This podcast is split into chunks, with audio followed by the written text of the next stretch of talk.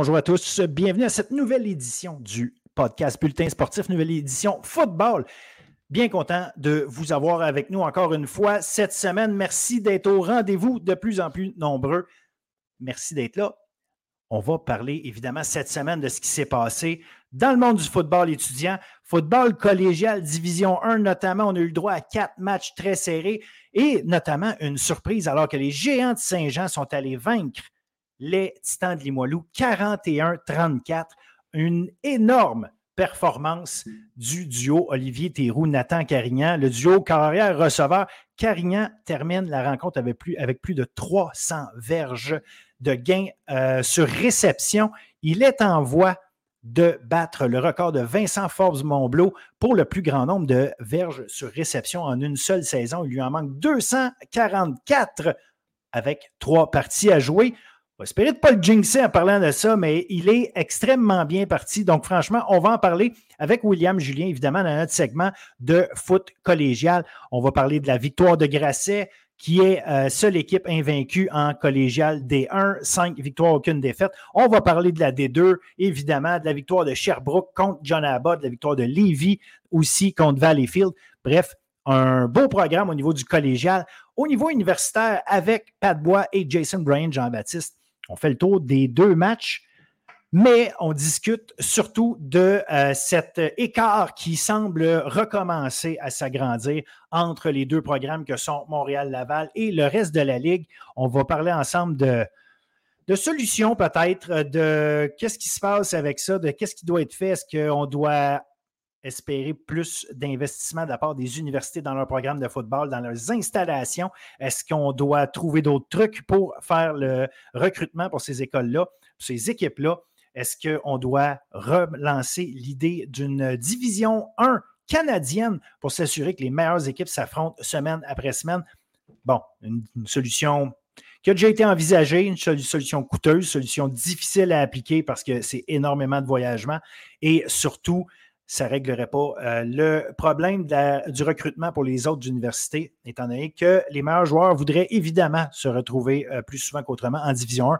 Donc, à suivre avec vous un paquet de bons sujets, un paquet d'éléments qui, vont toucher tous les fans de football. De football étudiant, oui, mais fans de football, point. Attirer les gens, d'ailleurs, je vous invite à le faire. Parlez aux gens que vous connaissez qui sont fans de foot. Euh, si vous voulez les intéresser au, foot universitaire, au foot collégial, ben, le, podcast, l'édition football du podcast Bulletin sportif, je pense, peut être une bonne option. Donc, n'hésitez pas à en parler et surtout, d'ici là, profitez de cet excellent show.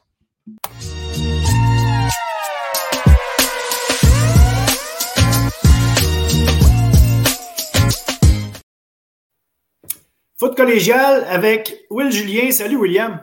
Salut Phil. Ça va? Ah ouais, toi? Yes! Ben, ben, tu remis quand même de, la défaite des Bears contre les Broncos? Euh, oui, très bien, parce que Justin Fields a fait sa job, puis à la fin, on a perdu. Fait qu'on reste euh, on top pour le premier choix. exact. Euh, ben, vous avez les deux premiers choix du repêchage date. Pour l'instant, on a les deux premiers choix. Maintenant, si Justin Fields joue bien, est-ce qu'on va aller chercher Caleb Williams pareil? J'imagine que oui, puis après ça, on verra. Mais euh, autre sujet, ceci dit, oui, regarde, euh, je vis avec ça. Euh, tu sais, tu es fan des Canadiens, tu es fan des Bears. À un moment donné, ce qui arrive, c'est que tu te contentes de triper sur des repêchages. J'ai hâte d'avoir du fun à gagner. Ah, moi, je suis pas vieux. Moi, je, moi depuis, depuis le Super Bowl de 2011, je me contente de défaite en finale de la Ligue de, de la NFC Championship. c'est quand même mieux. T'as plus de plaisir, t'as plus de, de, hype. Moi, c'est rendu qu'à. Ça, ça commence à faire mal au cœur à ces 5-6 fois de suite. Mal au cœur, oui, c'est vrai. Mais euh, c'est mieux ça que euh, du, du, désintérêt, des choses comme ça, parce que tu sais, quand tu es au bout de 2-3 games dans la saison, tu, te désintéresses de ton équipe, ça enlève un peu de fun aussi. Mais bon, regarde, ça, ça n'empêche pas d'avoir du plaisir à regarder des bonnes games. Puis euh, si dans la NFL, il y en a des bonnes, puis il y a du gros jeu. Collégial aussi, mon ami. Ah, ça n'a aucun sens. en Division 1, là, Phil, tous des matchs serrés. Quatre matchs très, très, très serrés. Donc, ça, c'est intéressant pour euh, la deuxième moitié de saison. Là, on amorce la deuxième moitié. Euh, Euh, on l'a dit, on le répète souvent que notre saison de football, c'est long, puis euh, on a eu, des, on a eu des, beaux résultats la fin de semaine dernière. On a eu des beaux résultats, des matchs le fun à suivre parce que serré, comme tu dis, mais le match, le match. On savait que c'était le match qu'on voulait suivre. Là. Euh, Saint-Jean venait de battre CNDF. On avait hâte de voir ce qu'elle allait donner contre Limoilou. Est-ce qu'on s'attendait? Puis l'attaque de Saint-Jean, on n'avait pas de doute dessus, c'est pas ça. Là. Mais marquer 41 points dans une victoire de 41-34 contre les Titans, Wow! Wow! Puis, euh, écoute, Olivier Théroux et Nathan Carignan, quel duo de joueurs de football. Nathan Carignan a au-dessus de 300 verges sur réception. 306 sur 11 réceptions. Il est à 244 verges avec trois matchs à jouer du record de tous les temps pour un receveur de passe dans une saison pour le nombre de verges. Euh, Vincent Forbes Montblot. Le deuxième, c'est euh, Kevin Mittal. Fait que là, lui, est en train d'avoir une saison où il va passer en avant de ces joueurs-là si tout va bien, parce qu'une moyenne de 82 verges, euh, grosso modo, par, par match, c'est way en haut de, de, sa moyenne habituelle depuis le début de l'année. Fait que, écoute, s'il si, reste en santé, là, Carignan se dirige vers une saison record. C'est fantastique ce que l'attaque de Saint-Jean nous offre. Puis surtout qu'est-ce qu'ils ont à faire dans le match contre Limoilou en fin de semaine. Et Saint-Jean était capable d'exploiter une faiblesse qu'on n'avait peut-être pas vu que les attaques euh, adverses n'avaient pas réussi à faire contre Limoilou, c'est d'exploiter les demi de coin. Euh, on n'a pas, ça n'a pas été un grand match pour les demi, la tertiaire de Limoilou qui semble euh, et qui a été incapable de faire des ajustements même dans ce match-là. Les géants ont été capables de répliquer à coups de jeu, de jeu explosif.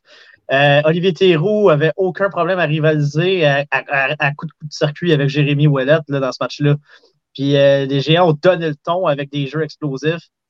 c'est comme ça qu'ils ont, ont, contrôlé leur attaque. Puis, écoute, ils ont joué tout un match. Nathan Carnier, en a parlé 306 verges, 11 réceptions. Il y a trois touchés. Puis en plus, c'est lui qui va faire l'interception sur le dernier jeu du match alors qu'on jouait une Prevent côté des géants. Euh, on avait envoyé ta carrière dans la zone de but, qui était une, décision très logique et très bien sensée. Euh, mais la série sur le Sunday finit avec une interception, donc euh, a été partout dans ce match-là. Olivier Théroux continue de, d'assurer sa progression qu'on voit depuis la deuxième demi contre le, le Phoenix André Grasset à la semaine 2 cette attaque-là, elle est vraiment dynamique. c'est en plus de Théroux, il y a 368 verges par la passe, mais c'est 17 en 28, donc pas beaucoup de passes incomplètes. Ça, c'est encore euh, c'est intéressant. Euh, on a distribué quand même le ballon euh, à, cinq receveurs de passes différents aussi. Donc, mais même si tu veux contrer Nathan Carnian et Olivier Théroux, ce duo-là est tellement en feu que c'est comme dans le temps que tu n'étais pas capable de contrôler Patrick Mahomes et Tyreek Hill, malgré que tu mets savait que les deux pouvaient se rejoindre, ils se rejoignaient quand même. C'est un peu ça qu'on voit à, présenter avec ce duo-là. Ils ont joué ensemble hein, avec les, les, Diablos de la Prairie au niveau civil. Donc, c'est des gars qui se connaissent, qui ont une chimie déjà ensemble. Mais Olivier Théroux est une très surprise parce qu'on s'attendait à ce qu'il soit carrière, mais est-ce qu'à ce niveau-là où il est en train de jouer présentement, je pense pas, mais c'est une très belle surprise. Puis là, les géants, là, honnêtement, avec cette attaque-là, Phil, là, on parle plus d'une équipe au début de la saison, on disait c'est une équipe qui va batailler le cinquième rang. C'est plus une équipe qui bataille le cinquième rang, c'est rendu des prétendants au bol d'or rendu là, Aucun doute. Aucun, aucun, aucun doute. Cette équipe-là, si elle joue comme elle joue là, il n'y a aucun doute. en ce moment, là, euh, oui, il y a Grasset, effectivement, qui n'a aucune défaite, puis on en parlera plus tard, mais euh, on est obligé de les placer premiers. ils sont quand même 5 et 0, puis ils ont battu Saint-Jean d'ailleurs, mais euh, depuis trois matchs, puis les deux derniers contre CNDF puis Limoilou. C'est incroyable ce que Saint-Jean arrive à faire. Euh, c'est la façon dont on a, gagné ces matchs-là. On a été capable, défensivement contre CNDF, on a été impeccable. Là, oui, on donne, on donne 34 points, mais on été capable de rivaliser offensivement. Donc, on est capable de gagner de, toutes les facettes euh, du côté des géants. Donc, ça, c'est ça qui est intéressant. Et un, fan noté, là, Phil, qui va avoir l'air anodin, là, on n'a donné aucun sac du corps du côté des géants aucun sac. Ça, c'est intéressant contre une ligne défensive, contre, euh, une, euh, même un bloc défensif comme celui de Limoilou. Euh, une boîte défensive qui, qui, est exceptionnelle. On n'a donné aucun sac. Ça, c'est, ça veut dire que c'est tout un travail de la ligne à l'attaque. Puis on, on, en a déjà parlé, Charles-Olivier Cyr, qui est comme allié rapproché. Oui, il a un touché avec un catch, mais lui, il ajoute euh, c'est comme un sixième joueur. Il devient toujours un sixième joueur de ligne. Il devient un joueur tellement versatile qu'on ne sait pas s'il va bloquer ou attraper le ballon. Il devient un sixième joueur de ligne lorsqu'il bloque, parce qu'il bloque tellement bien. Sans faire des blocs percutants, il fait des blocs intelligents. Et ça, ça aide. Puis c'est ce qui permet à Olivier Théroux d'avoir des jeux explosifs avec l'attaque carnienne à, ce niveau-là. Vraiment, vraiment. Puis tu sais, tu en parles, Cyr est un prototype de d'allié rapproché. Ce gars-là est une recrue. On en a déjà parlé. Euh, ce gars-là a un, bel, un très bel avenir. Très, très, très bel avenir. Moi, je le connais très bien, pour l'avoir coaché. Ben, tu en, avais parlé dans, une, édition précédente, puis c'est une belle équipe parce qu'il y a autre chose. Si on l'a dit, oui, ils ont accordé 34 points, mais à la fin du match, la défensive fait le travail pour empêcher Limoilou euh, d'aller recréer l'égalité. Tu sais, il y a, il y a un moment donné où est-ce que euh, les bons joueurs arrivent avec les gros jeux. Puis moi, le gros jeu, ça fait c'est franchement un gars que j'apprécie de plus en plus regarder jouer. Il fait des gros jeux match après match après match. Euh, puis Mathis Leboeuf, l'autre côté, les deux, les deux demi de coin, là, Mathis Leboeuf n'est pas attaqué très souvent. Euh, fait, il, ça ajoute tout ça à l'efficacité de Saint-Jean, qui évidemment euh, compte beaucoup sur son attaque, là, mais euh, c'est une sacrée belle équipe. Puis franchement. Oui, vas-y c'est un duo demi-défensif qui me fait penser à ce que les Géants avaient il y a quelques années, là, à peine, à Nicolas Lessard et Christophe Beaulieu, qui était un duo euh, très, très dynamique. Donc, on a un peu, on a un peu ce duo-là du côté des Géants. C'est le genre de formule qu'on voulait répéter dans la défensive de Jean-Philippe Begin, et ça sert très bien. Et un point tournant dans le match, c'est au quatrième quart. Les Titans y vont en quatrième essai au milieu du terrain. On arrête les Titans.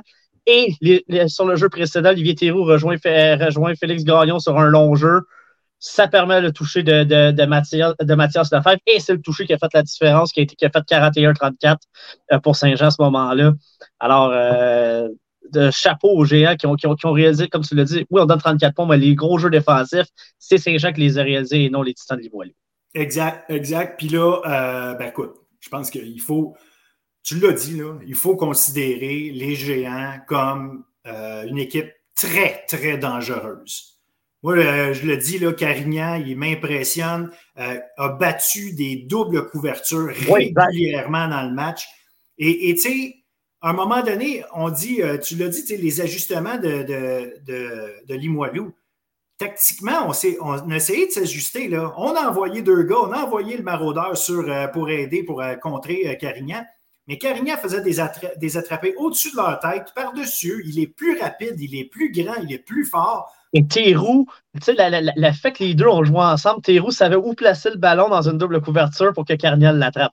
Ça, là, ça, c'est des éléments, c'est des fondamentaux que, que, c'est ça. C'est exactement puis ce que les géants ont réussi à faire. C'est incroyable d'avoir allé cette attaque-là, qui, selon moi, est probablement la plus dynamique de la DR en ce moment.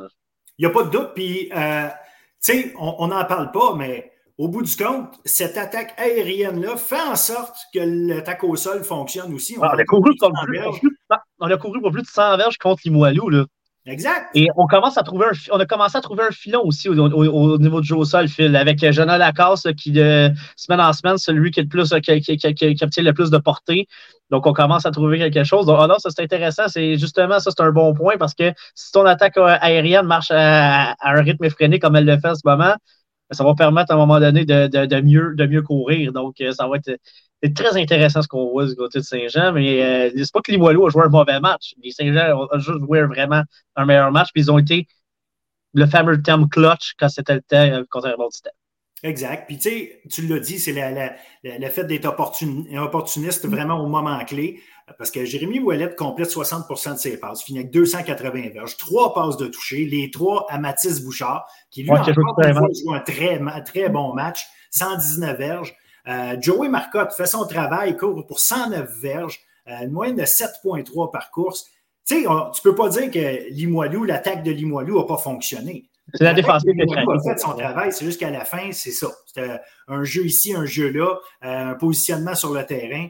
Puis euh, ça, fait toute la différence. Mais en tout cas, euh, je, je suis impressionné par Saint-Jean. Je suis surpris, surtout par Saint-Jean. Tu l'as dit, Olivier Théroux, on le savait bon. il a quand même été le carrière d'équipe Québec. Là, pas, il ne sort pas de euh, On le savait qu'il y avait du talent. Mais là, les choses sont en place. Je ne sais pas à quel point Dimitri Morin a son mot à dire dans tout ça. versus. Bien, évidemment qu'il a son mot à dire, parce que je ne pense pas que Rémi Giguère ne savait pas ce qu'il faisait avec ces gars-là. Mais je pense vraiment que là, euh, ça s'adonne qu'on a en plus d'un aspect tactique qui a été bien pensé. On a une équipe à maturité avec des gars qui exécutent extrêmement bien. Comme je le dis, Willy Moilou a assurément des choses qu'ils vont vouloir revoir au niveau de leur couverture défensive sur les passes. Il y a assurément eu des, euh, des, éléments ou en tout cas des failles qui ont été découvertes ou peut-être juste exposées parce qu'un Carignan est capable de faire des choses que peu de Exactement. Je pense quand même qu'on a. Je pense qu'on voit quand même, quand tu regardes les matchs de Limoilou, que c'est quand même. Elle était quand même là la faiblesse. Parce qu'on savait que la boîte défensive, elle était bonne. S'il y avait un bémol, c'était les, la, tertiaire. là, on, les a peut-être plus exploités qu'est-ce qu'on fait. Donc, euh, ben, je ne suis pas inquiet pour Limoilou. Là, euh, c'est quand même, euh, on sait que c'est une équipe depuis des années qui est capable de s'ajuster très bien. Mais ça pourrait être peut-être ça, ce match-là, un prélude un bol d'or. C'était un match de bol d'or d'ailleurs, la, façon dont ça s'est joué, c'était spectaculaire. Et l'ambiance au stade Alphonse de Jardin, fil électrique. C'était spectaculaire. Puis un match de bol d'or au chaud, parce que quand ça va être le bol d'or, le réel, il va être au frais. Euh, à Trois-Rivières, oui. À, cause du temps de l'année, j'aurais de la misère à croire qu'il va faire 25-27 à ce temps-là de l'année. non, pas à Trois-Rivières? Surtout pas à Trois-Rivières. Fait que rendu là aussi, il y a, ça qui, va être intéressant de voir à quel point euh, plus l'année va, avancer, plus les températures vont se rafraîchir, comment ce jeu aérien-là va continuer d'être efficace dans les moments clés. Euh, en tout cas, ça va, ça va être à suivre. Puis, euh, ratez pas les prochains matchs des, euh, des géants. Là, franchement, il va y avoir des. Il va y avoir de l'explosion là, en tout cas, vous êtes sûr. Et ça sera à Lennoxville dans deux semaines. Ça, ça, ça, va être tout un match aussi. Ça, ça va être un gros match parce qu'on va y aller tout de suite d'ailleurs. Lennoxville, bon, malheureusement, pour des raisons techniques, on n'a pas, j'ai pas pu voir tout le match. Je pas pu le voir, là, mais Lennoxville l'a emporté encore une fois, une troisième victoire consécutive, 19-14. Pas selon les termes de GF Jonka, parce que beaucoup de, de, revirements dans le match. Mais bon, à la fin, sa défensive a fait le travail. Euh, il l'a dit lui-même, il sent que son équipe s'améliore, euh, que, son équipe ne s'est pas euh, abattue après un début de 0-2. Donc, Champlain-Lennox, on le savait que ça allait être une bonne équipe. il le prouve. Ce qui est intéressant, par contre, c'est de voir que Vieux-Montréal a été capable d'améliorer euh, franchement son jeu défensif, de restructurer ça. Et Zachary Lévesque, le leader de cette défensive-là, a joué son meilleur match de la saison jusqu'à maintenant. Vieux-Montréal a besoin de lui. Oui, écoute, absolument. Il, écoute, il, était, il était exceptionnel. Vieux-Montréal, tu l'as entendu parler défensivement. Écoute, on réalise trois interceptions. Ça, c'était quelque chose qu'on n'avait pas depuis le début de l'année, des revirements. oui, on ne gagne pas le match, mais c'est quand même intéressant. C'est pour ça que ça nous a gardé dans le match euh, à 19-14, justement. Il y en a deux de par Guillaume Paradis-Roy, entre autres. Donc, euh, ça, c'est quelque chose qui qu'on va être intéressant. C'est Tom Cabanza en offensive, c'est Tom Cabanza qui a joué comme carrière tout le match. Quand même, seulement 11 passes complétées, mais une seule deux interceptions de passes de toucher. Euh, quand même des choses intéressantes, mais la défensive du Vieux-Montréal, ce qui est intéressant, c'est qu'on a limité Jerry Momo à seulement 58 verges. Voilà. Alors, ça, ça, ça c'est une grosse. Tu sais, oui, je sais que c'est sûr que le Vieux-Montréal aurait voulu mettre un, aurait voulu mettre un 1 dans la, dans la, colonne des victoires, là. Mais c'est une belle victoire morale parce que tu donnes 58 verges à Jerry Momo, tu as provoqué des revirements contre un corps arrière là, euh, qui, qui lançait, qui jouait quand même bien dans les, dans les dernières semaines, qui limitait. Euh, euh, beaucoup les revirements. Donc, c'est quelque chose qui est intéressant parce que défensivement, c'était là la carence du Vieux-Montréal, surtout depuis le début de la saison. On se faisait, euh, on donnait beaucoup de, on donnait des, des, hauts scores. Et là, de jouer un match un peu plus défensif, ça va être intéressant pour eux. Puis effectivement, le fait d'avoir stoppé le jeu au sol de Champlain-Lennoxville, c'est la clé, pareil, on a beau dire ce qu'on voudra. Euh, c'est quand même la force au niveau de l'offensive pour, euh, pour Champlain. Fait que c'était capable d'arrêter Jerry Momo. Zachary Bouchard, par contre, a été utilisé uniquement pour les retours de beauté. Euh, selon ce que j'ai vu. Là, il a capté un ballon. Il a, je sais qu'il a capté une passe, mais je pense que c'est. C'est ça, mais on ne l'a pas vu avoir des portées. Fait que je ne sais pas si euh, au niveau de sa santé, il est à 100% Il y a peut-être un enjeu là. Donc, à suivre, mais quand même, victoire pareille de Champlain de Knoxville, qui est troisième victoire de suite. se replace dans, dans la course là, pour être bien positionné pour les, les et offensivement, intéressant pour le Vieux-Montréal, c'est Alexander Etienne qui a eu le plus de répétitions. 24 portées sans diverge, un touché.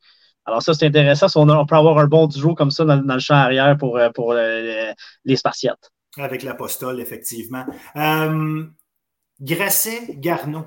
Là, Grasset, on en a parlé, cinq victoires, aucune défaite. Ils ont remporté leur match, mais 37-30.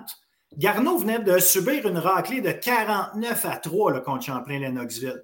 Fait que moi, je, je, trouve que là-dedans, il s'est passé quelque chose d'intéressant. Des joueurs de Garneau, de l'équipe de Garneau, qui est arrivé là quand même avec l'intention de se reprendre et pas l'intention de dire Oh shit, ça va être une. on va en manger une autre parce que c'est une équipe puissante qui est euh, puis ils sont encore puissants. Le Gabriel Taché en a joué une solide encore, euh, notamment comme receveur de passe. Puis, exact, 4 touchés, puis il sera même pas. 148 verges, 4 touchés, puis il sera même pas considéré pour le joueur de, la semaine en, attaque à cause de Carignan. Mais ça, c'est la vie qui, fait, qui veut ça. Ça n'empêche rien à sa qualité de jeu. Par contre, Bon, Garneau n'a pas été dans la situation où il menait pendant la rencontre, mais ils se sont gardés dans le match tout le long. Et ça, c'est intéressant. Et surtout, c'est qu'on a évité les revirements offensivement. Ça, ça a permis de rester dans le match. Là, Charles Gamache, on, parlait dans les dernières semaines, on parlait de lui. Oui, il avait des passes de toucher, mais il avait des interceptions. Là, il a, évité les revirements. Donc, ça, c'est. C'est une clé intéressante, surtout quand tu joues contre des équipes de tête. Il euh, faut, que, faut, faut que tu gardes le plus de possession possible. Il ne faut surtout pas. Donc, on a été bon pour limiter, euh, pour limiter le, euh, éviter les revirements. Euh, on a été bon au sol, on a été bon par la passe. Donc, offensivement, on a créé des belles choses quand même. Écoute, on a couru euh, euh, La Rochelle sans, une verge au sol. donc, très intéressant. Charles Gamache transporté 218 verges, comme je dit. Deux passes de toucher, évite les revirements. Donc, ça, c'est intéressant dans, la colonne pour Garneau. Donc, on a été quand même beaucoup plus discipliné que les autres matchs aussi. Oui, on, a réussi, deux interceptions. Ça, c'est deux éléments clés. Donc, euh, on a gagné la, bataille des revirements. On été plus discipliné. Puis offensivement, on a été capable d'avoir une attaque équilibrée. Donc, des belles choses pour Garneau, euh, qui malheureusement est juste venu à court là, parce que Grasset a trouvé une façon de gagner ce match-là.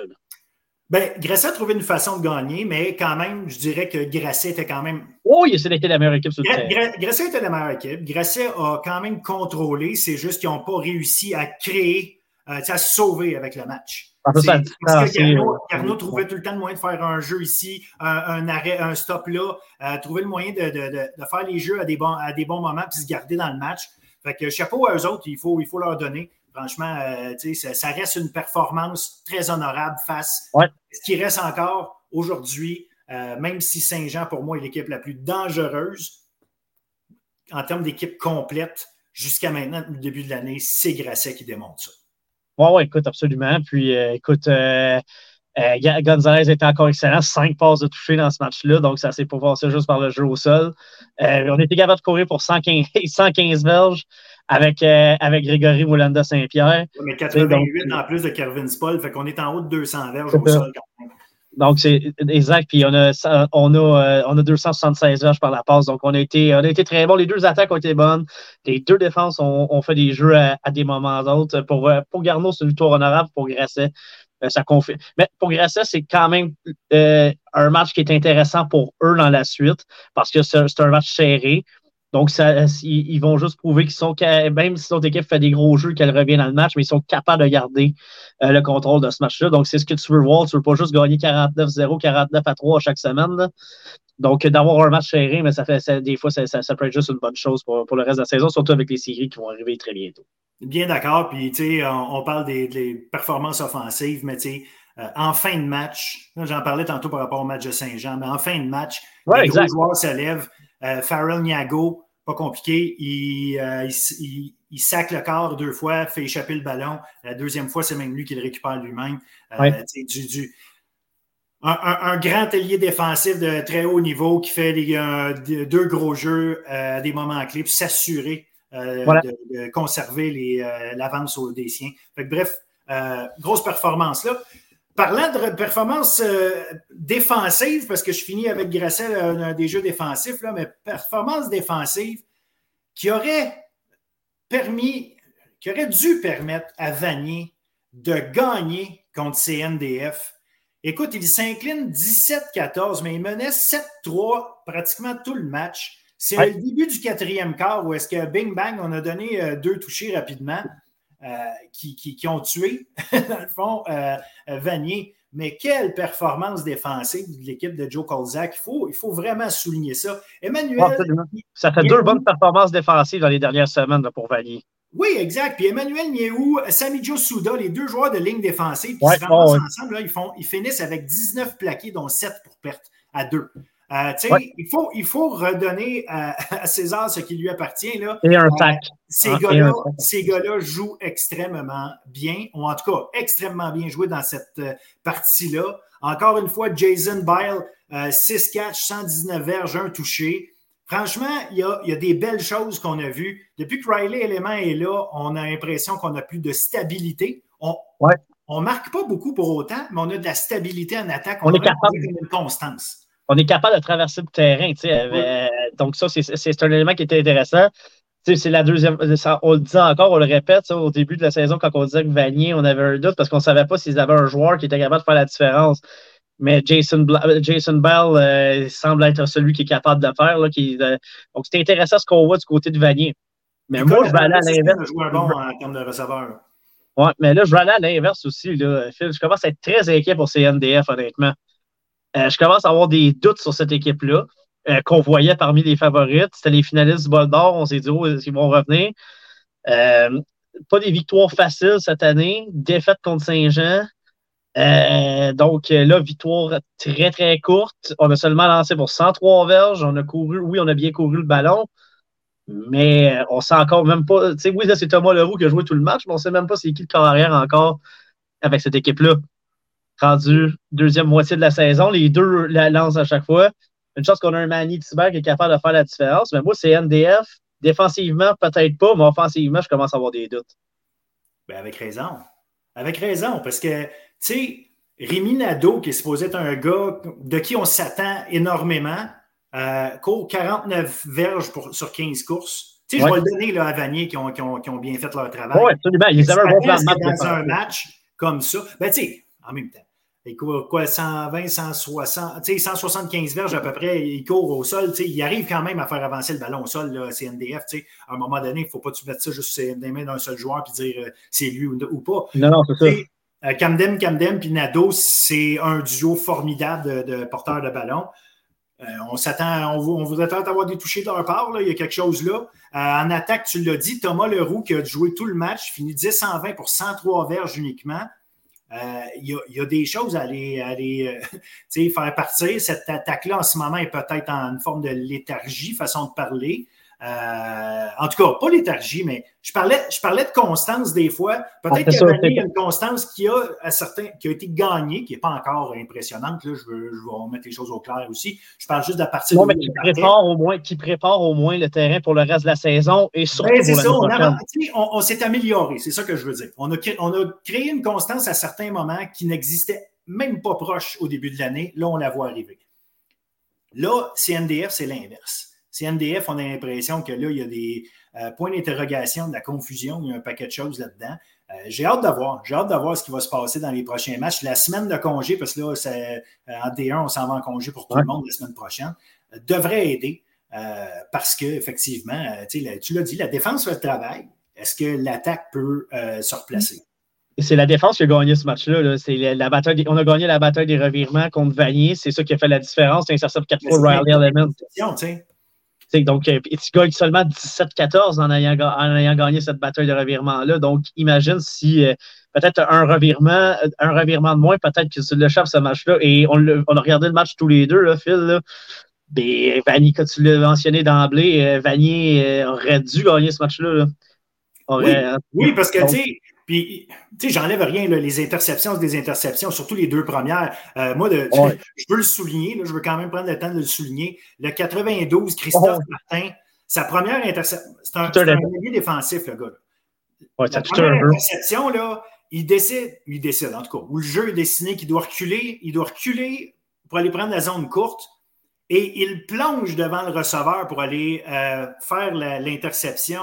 Euh, c'est un jeu très athlétique de sa part. Fait que là, on va y donner, ça, c'est pas faute à Element.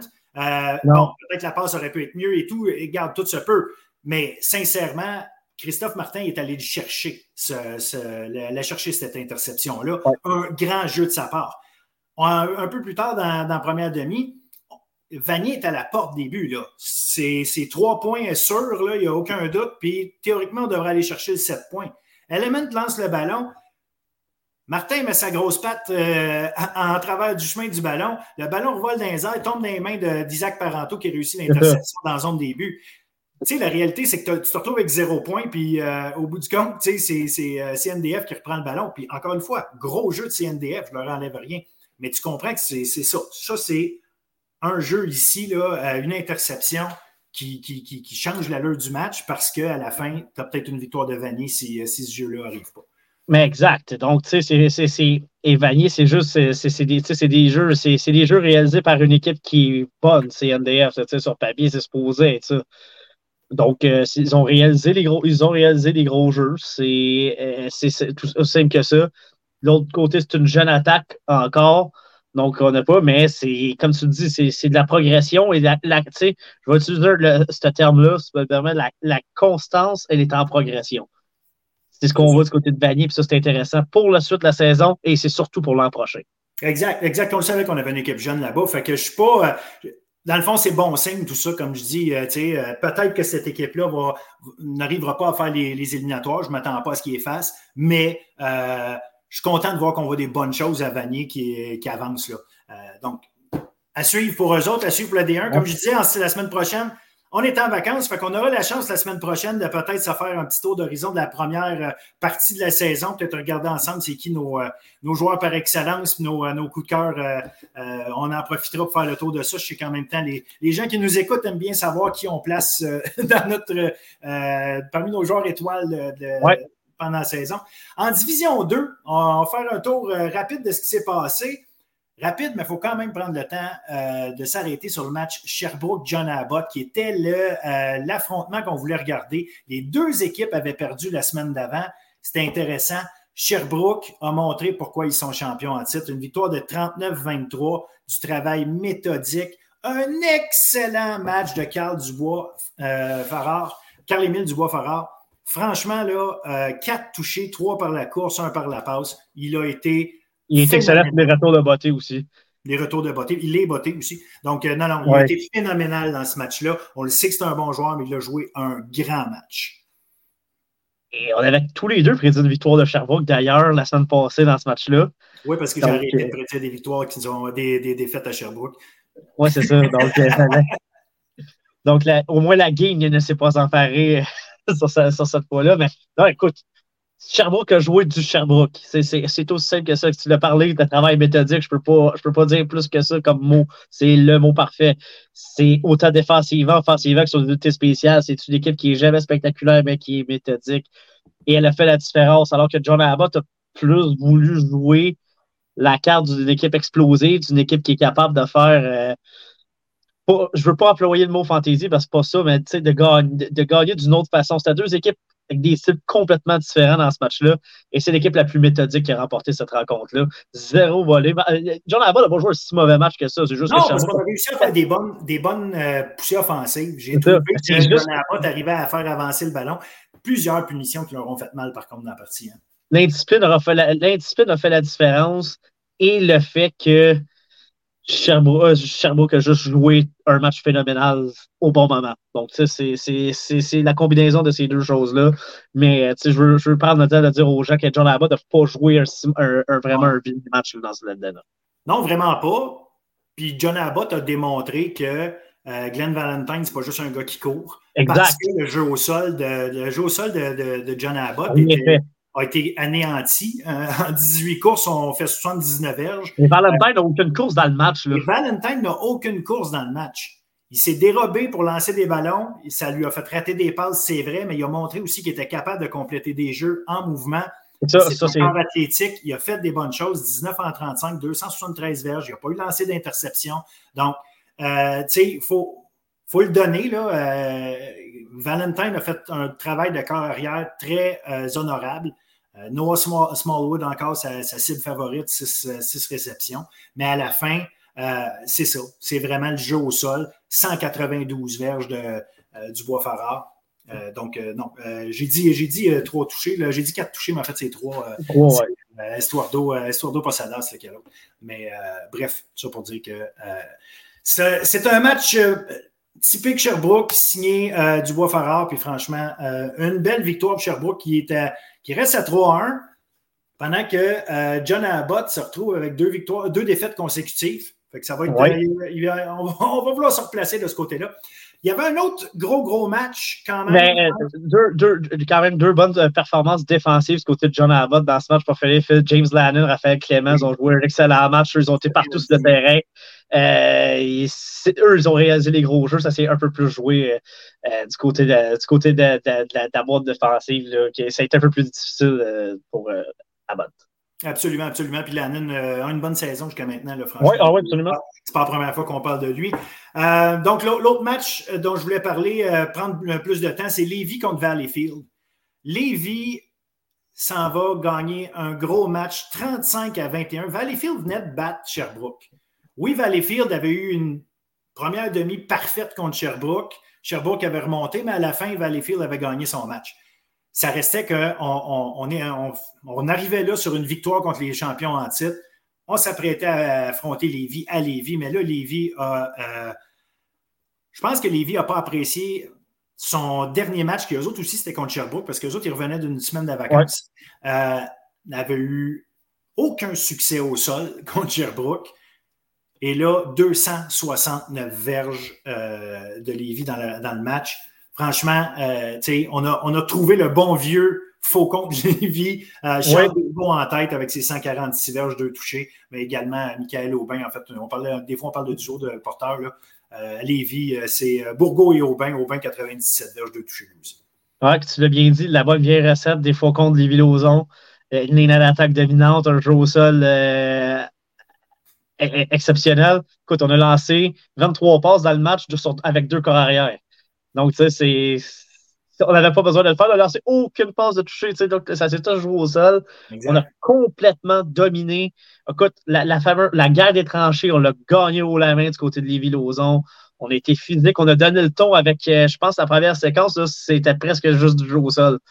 Donc, euh, on les a martelé, on a martelé rapidement le front défensif euh, du Noir-Réal de Valleyfield, puis ça a donné le ton au match à ce moment-là. Honnêtement.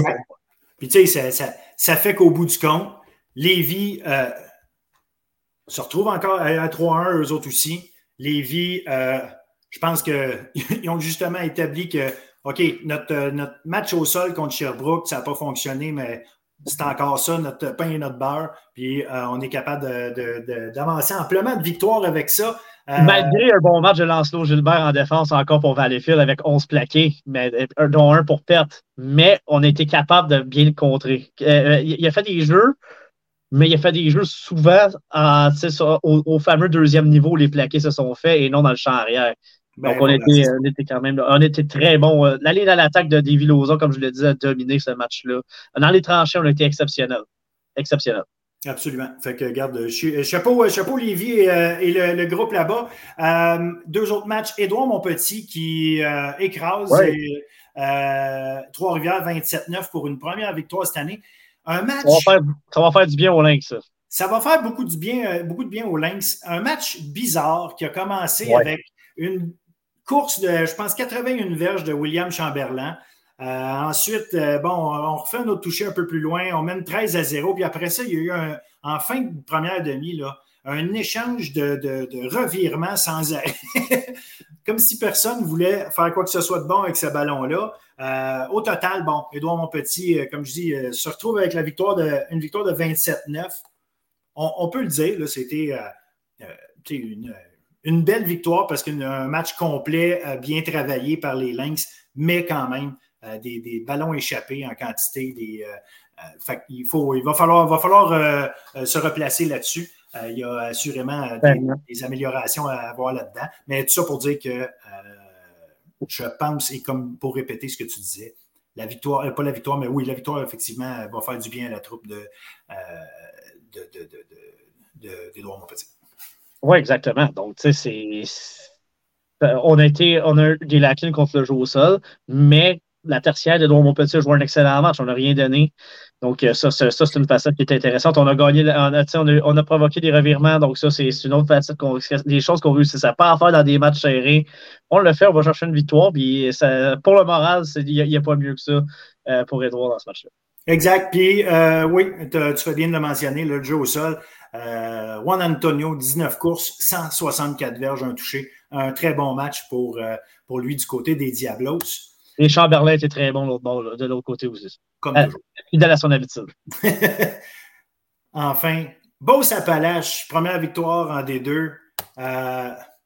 37-14 contre Onsic. Euh, Je pense qu'il est là, le, il est là, le Beauce Appalache montre qu'ils sont. On, savait, on disait en D2, est-ce qu'ils vont être corrects? En tout cas, ils ont, eux, ils ont démontré qu'ils avaient plus leur place là que. Ça, c'est clair. 37-14, euh, c'est un score sévère, honnêtement, pour deux, euh, deux équipes comme ça. Euh, on veut veut pas s'acharner sur eux, mais c'est vraiment difficile. Ils sont seulement 130 points marqués, 169 accordés. c'est difficile contre une équipe de Bourse Appalaches qui n'a pas l'attaque qu'ils avaient dans, en Détroit lors des dernières conquêtes du Bol d'Or. Alors, ça, c'est un peu, un peu inquiétant ce qu'on voit défensivement ce côté d'Hansick. Et surtout offensivement, où on crée absolument rien, honnêtement, Phil. C'est exactement ça. 87 verges par la passe. Arthur Bédard au sol, 98 verges, OK. À un moment donné, on est capable d'aller chercher euh, des choses, mais c'est contre Beauce Appalache, tu sais, une équipe qui, qui, qui, qui, justement, est en train de trouver ses repères en D2. Puis, euh, tu sais, mais il faut leur donner. Là, Appalache a joué son match, a fait son travail. Louis Drolet est excellent. Zachary Roy. Euh, Louis Drolet, comme receveur de passe, 167 verges sur 11 réceptions, 2 touchés. Euh, Roy aussi, 2 touchés. Mais non, je suis. disons que si on est on sick, faut quasiment penser, des, ben pas quasiment, je pense qu'il faut penser à l'an prochain, à se dire, OK, c'est qui les joueurs qui vont former mon noyau l'an prochain, commencer à positionner les choses, euh, faire, voir avoir une stratégie de recrutement très avancée là, parce que cette année, euh, cette année, c'était oublié. sur le terrain, au niveau des résultats, au niveau du processus avec des joueurs, au niveau du développement, il y a toujours quelque chose à aller, euh, à voir. Mais il ne faut pas s'attendre à aller voir cette équipe-là chercher euh, des résultats sur le terrain euh, dans les matchs cette année. c'est ça, c'est ça. Comme je dis, on crée offensivement, on crée rien. Oui, on est capable de courir le ballon, là, mais euh, à l'attaque, on ne crée rien. Tu peux, tu, peux même pas être proche d'avoir un match serré si seulement pour 87 verges à chaque semaine. Puis en plus, tu en plus, tu as des revirements. Tu gagnes jamais la, fameuse bataille des revirements. Je sais que j'en parle depuis tantôt, mais c'est quand même un cliché. C'est dans, les, dans les impondérables, c'est vraiment la considération. Surtout, si tu veux essayer de surprendre une grosse équipe. Mais une, chose aussi où on a, tu sais, sur les unités spéciales, on donne des longs retours aussi. Euh, Steven Poirier, euh, Louis de a eu des bons retours. Euh, la, bataille, le, positionnement sur le terrain aussi, on a, Poirier a bien dégagé. Félix-Antoine Thibault a eu des excellents bottés d'envol. Donc, ça, s'est joué là, honnêtement. Pacheco, quand même, est un bon retourneur qui fait des belles choses pour Hansik. Euh, qui est un peu dynamique. Tu sais, ça, c'en est un des joueurs que je pourrais parler du noyau avec euh, auquel on peut bâtir, mais il n'y a pas euh, beaucoup de choses à se mettre sous la dent du côté d'Antic, malheureusement. Mais c'est ça, c'est quelque chose de processus. On va espérer pour eux que ça soit, ça soit, soit de mal à personne, évidemment, mais c'est vraiment difficile de créer quelque chose, surtout offensivement. Exact, exact. Puis tu sais, regarde, c'est, ça se peut que ce soit une, année comme ça. Euh, c'est des bons coachs là-bas, c'est des gars qui connaissent, euh, leur football, qui savent développer des jeunes. Je pense qu'à quelque part, tu sais, des, jeunes joueurs qui veulent aller jouer là ne euh, perdront pas leur temps. C'est pas des tout croches, loin de là. C'est un bon encadrement. c'est une belle place. Tu sais. Fait que je suis pas. tu sais, c'est leur première année en des deux. Il n'y a pas de, raison de lancer la serviette ou quoi que ce soit. C'est pas ça. C'est juste que c'est une année vraiment difficile. C'est dur, de, dur de trouver le positif euh, dans tout ça. Euh... Euh, Phil, honnêtement, le classement devient intéressant de deux parce que les huit premières équipes ont les séries. Tu as, quatre équipes à 3-1, deux équipes à 3-2, deux équipes à 2-2. Et avec la victoire des droits, ça te fait qu'il y a une équipe à 1-3, une équipe à 1-4. Donc, la bataille pour la huitième place, elle est intéressante. La bataille du milieu de peloton est intéressante et la bataille au sommet est intéressante. Alors, ça va être des excellents matchs jusqu'à la fin. C'est des matchs de série jusqu'à la fin. Ben, c'est parce que, tu sais, franchement, là, si on y va euh, au-delà des classements, du classement exact qui est là, Tu sais, Trois-Rivières et 2-2. Trois-Rivières va avoir de la misère à aller chercher une autre victoire d'ici la fin de l'année. Euh, tu sais, Beauce-Appalaches. Alors qu'Edouard va jouer contre Edouard, avec sa première victoire, là, euh, ils, sont en position pour faire quelque chose, là, puis aller peut-être euh, justement le chercher, là, ce huitième rang-là. Parce que même si Montmorency est 2-2, je ne pense pas qu'ils sont réellement dans une bataille pour essayer de faire les, les éliminatoires. Là. C'est une meilleure équipe que ça. donc, tout ça pour dire qu'au bout du compte, ils font partie de tout le reste du groupe des sept premières équipes de la Ligue. Ils sont sept équipes dans cette Ligue-là qui, aujourd'hui, à mon œil, à moi, ont une chance réelle puis euh, de, se rendre jusqu'au bout. Puis je dis sept, puis sincèrement, il y a Lionel Grou à 3 et 1 pour laquelle j'ai encore des doutes. J'ai encore des doutes contre les grosses équipes, qu'est-ce qu'ils vont réussir à faire, mais. Euh, on, va, on, va avoir, on va avoir une réponse en fin de semaine lorsqu'ils affrontent Sherbrooke. Ils vont affronter Sherbrooke. Ça va être la, deuxième grosse équipe après euh, Saint-Hyacinthe. Saint-Hyacinthe les avait, les avait battus. Euh, donc, euh, ça va être intéressant de voir ce que, ce que, ce va pouvoir faire contre Sherbrooke. Ils sortent d'une semaine de congé, deux semaines pour se préparer à Sherbrooke. Ça pourrait être intéressant, surtout défensivement, avec un, gars comme Brodeur pour Lionel Gros qui devra être une clé dans ce match-là. Sûr et certain, sûr et certain. On va avoir beau Sapalache à Edouard Monpetit. on parlait de bataille pour une place en c'est pivot pour eux autres. Match de Syrie avant le temps, ça, clairement. Exact. Euh, ça se passait à Edouard Monpetit. Lévi à John Abbott, ça c'est intéressant, Lévi à John Abbott, parce que John Abbott ne euh, peut pas se permettre d'avoir une troisième défaite. Ben, elle ne peut pas se permettre. C'est plus euh, pour l'approche mentale que, ça, va, ça peut causer des problèmes. Mais euh, devant leurs partisans, John Abbott va devoir trouver une solution au jeu au sol de, de. C'est, euh, Lévis, arrive là avec la arrive là avec la confiance. Donc, ça, ça, va, ça, va, ça, va, être un match qui va faire des flamèches, je pense. Exact, exact. Puis, on a Saint-Hyacinthe qui est à Onsic. Ouais. Montmorency à Trois-Rivières. d'après moi, ça, c'est deux ces deux, euh, deux matchs qui devraient. Il ben, faut les jouer, les matchs. Hein, je, puis ce n'est pas, pas, un manque de respect à personne. C'est vraiment sur papier qu'on fait l'analyse. Là, je, pense que et Saint-Hyacinthe et Montmorency s'en vont euh, à l'étranger récolter euh, deux victoires, de, une victoire chacun de leur côté. Oui, donc encore des matchs très, très, très intéressants partout. Donc la D2 va être à l'honneur en fin de semaine, la D3 aussi, puisqu'il y a congé en D1. Donc, euh, allez voir des bons matchs. Il va en avoir. Bon, ça chez Edouard Monpetit, d'ailleurs, c'est le, le, match des anciens, Edouard. Est-ce que tu vas être un ancien présent, Edouard? Théoriquement, oui, oui, parce que le match était une heure. J'avais de quoi en soirée, mais là, avec le match à une heure, je devrais être présent sur place. Fait que l'instant que tu l'as dit, tu es presque obligé de la faire. Oui, c'est ça.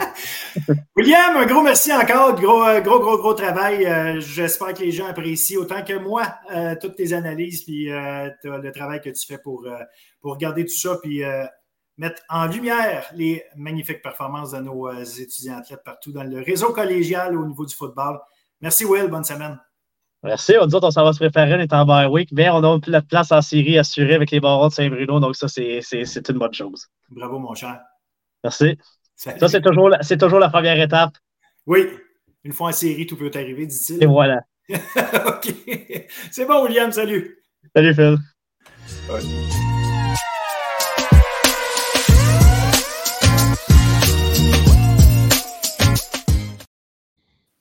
Foot universitaire, Pat Bois, Jason, Brian, Jean-Baptiste, comment ça va, les gars? Ça va bien, Phil, toi? Ça va yes, bien. yes, yes. Ça va mieux que euh, certains programmes cette année. Euh, en fin de semaine, j'ai été un petit peu, comment je pourrais dire? Je ne sais pas si j'ai été désabusé. Il ne faut pas virer fou, il ne faut pas être trop euh, bipolaire non plus, puis partir en fou quand ça va bien, voir ça pire que c'est quand, ça se passe mal. Mais moi, là, ça fait deux ans que je regarde ça, je me dis, hey, il y a des équipes qui s'approchent des plus gros programmes. Pas qui, qui vont les battre régulièrement puis que c'est égal. Non, mais que si Montréal ou Laval décident d'avoir une journée que ça ne fonctionne pas, euh, Sherbrooke, Concordia sont capables d'aller les chercher. Puis on voyait McGill arriver avec euh, Éloi, puis bon, il y a du talent ici et là. Euh, on a des espoirs pour ces équipes-là. Mais cette année, on regarde ça. Montréal et Laval sont seuls dans leur camp, vraiment, vraiment, plus que les deux dernières années. Puis en fin de semaine, on a une démonstration complète et totale Euh, deux grosses victoires, 34-13 de Montréal pour commencer, puis c'est celle-là qu'on va jaser. Là, c'est l'impression que, ouais, OK, 21 points, mais ça aurait pu être 35 points. La deuxième demi, euh, on dirait que Sénécal, il essayait des affaires qui n'ont pas toutes fonctionné. Euh, tu vois que ses stats, c'était plus là. c'était pas le même joueur nécessairement qui était sur le terrain.